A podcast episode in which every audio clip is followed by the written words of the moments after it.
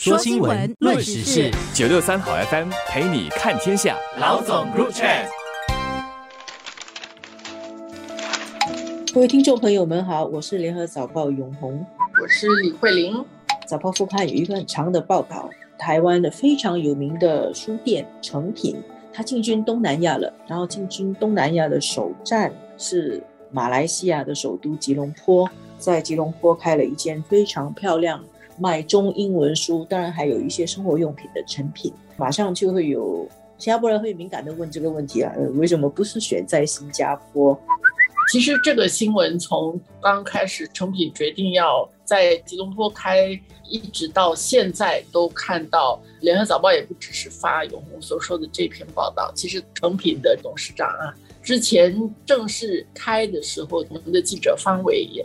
到吉隆坡去，当时也写了相关的新闻。其实我们的第一个反应可能是，你看呢，人家选择去吉隆坡，而不是选择来新加坡。但是我想，我们可能这个新闻可以读得更细一点啊。它当中其实有讲到好几个原因，一个包括成品本身，他们曾经去拜访过。龙应台，那龙应台，因为他来过新马两地，他对马来西亚人的，特别是他的中文书的读者，这种阅读求知欲非常的强。这个是当时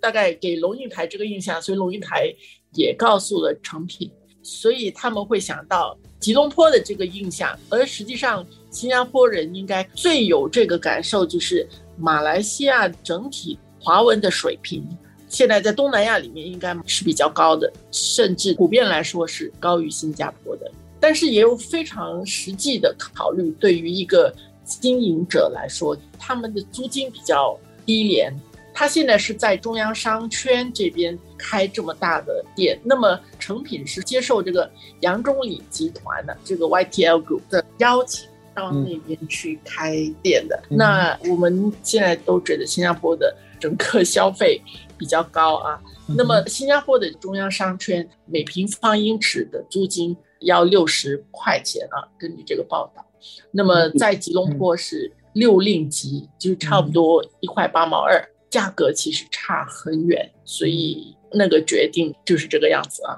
觉得马来西亚华人的华文水平是不是普遍比较高？我不是那么有把握啊。但是我觉得马来西亚还留着有一定数量的华文精英群体，然后我觉得新加坡的华文精英群体那个人数是越来越少，少少少到很小，所以相对的来说，马来西亚可能还是有足够的力度去支持一个书店，这是一个方面。然后另外一个是情怀吧，可能马来西亚我去年刚去了一次吉隆坡，然后他们开始文化的氛围兴起来。它给人家有一点点感觉，像可能十几年前的台湾，就是比较有情趣、比较有有文化氛围、雅致的咖啡馆、精品店，然后手信店，还有一些旧的建筑改造成新的文化建筑。好像在磁场街有一个很老、很老、很有历史感的一个旧电影院，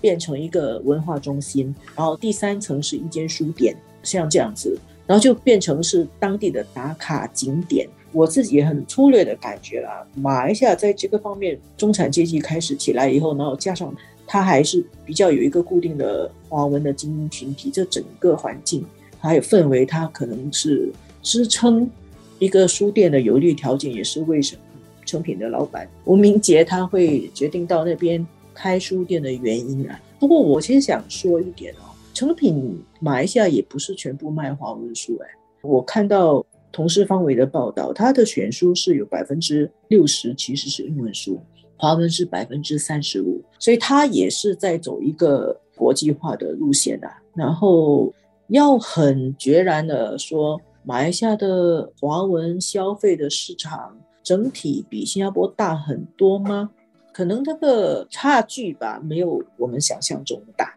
我不完全同意啦，对，看法不同。当我说它的整体的水平要比新加坡来的高，有一个很现实的，就是它的教育体系还是保留的比较完整，华文教育的体系。所谓的华文精英不一定是选读中文相关的科系的这些人其实普遍上他们都能够阅读中文，掌握的能力其实是比较强。不过，我觉得当我们在看成品落户在哪里的时候，我是同意说，其实我们还要跳开来看，他的考虑卖中文书是百分之三十五。实际上，我看到之前的那个报道，台湾的成品其实也有很多，他所卖的不一定是书。他的咖啡馆，他有一些精品文具啊，甚至一些生活用品啊等等。马来西亚那边，我看到一些去的人的评语是，实际上卖书比较少的，整个比较起来。